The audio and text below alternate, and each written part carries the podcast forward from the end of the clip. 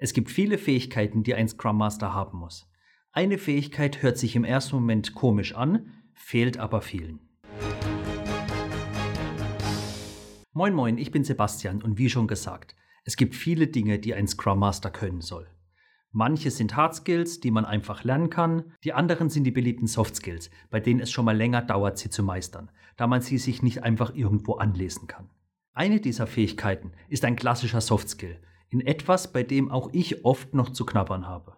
Wovon ich rede? Vom Nichtstun. Oft genug bekomme ich es mit, dass der Scrum Master sich überall einmischt, überall seine Meinung und Erfahrungen einbringt und das teilweise schon bevor andere Leute, die Teammitglieder, die Situation überhaupt verstanden haben oder Zeit darüber hatten nachzudenken.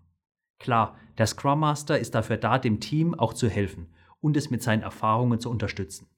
Aber einfach mal sagen, ich mache jetzt nichts, ich beobachte einfach mal nur, ist gar nicht so leicht.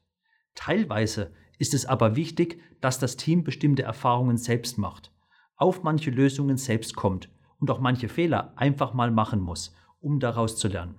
Ein klassisches Beispiel ist die Retrospektive. Das Team diskutiert über die Zusammenarbeit und wie sie sie im Daily Stand-up verbessern können. Der Scrum Master kennt diese Situation vielleicht schon von einigen seiner vorherigen Teams soll er nun hingehen und einfach sagen, Leute, hab ich schon erlebt, macht es einfach so und so?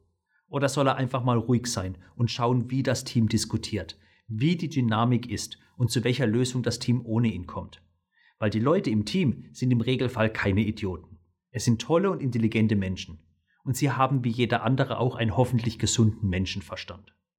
Und bevor ich es nachher vergesse, wenn dir das Video gefällt, dann abonnier doch meinen Kanal, damit du regelmäßig mehr über Empowerment erfährst und nichts verpasst. Am Ende macht es aber einen großen Unterschied, ob das Team seine Arbeitsweise angepasst hat, weil der Scrum Master ihnen eine Blaupause gegeben hat, oder ob das Team aktiv für sich selbst entschieden hat.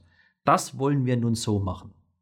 Weil wenn der Scrum Master sich zu aktiv einbringt, und ich sage zu aktiv einbringt, nicht nur aktiv einbringt, entsteht schnell ein Umfeld, in dem A, der Scrum Master denkt, ohne mich geht nichts. Und B, das Team aufhört, selbst nach Lösungen zu suchen. Wir müssen ja nur unsere Probleme auf den Tisch bringen. Der Scrum Master hat eine Lösung dafür. Und wenn der Scrum Master dann noch eine ungesunde starke Veranlagung zu einem Helfersyndrom hat, kann das wirklich böse Züge annehmen. Glaub mir, habe ich alles schon erlebt. Ich habe auch mal ein Video über fünf Wahrheiten über Scrum gemacht und warum oft Scrum die Schuld für etwas gegeben wird. Schau dir das Video gerne mal an. Ich tippe, drei der fünf Wahrheiten hast du selbst schon so erlebt. Und hat mein Video dir gefallen, dann würde ich mich über einen Daumen nach oben freuen.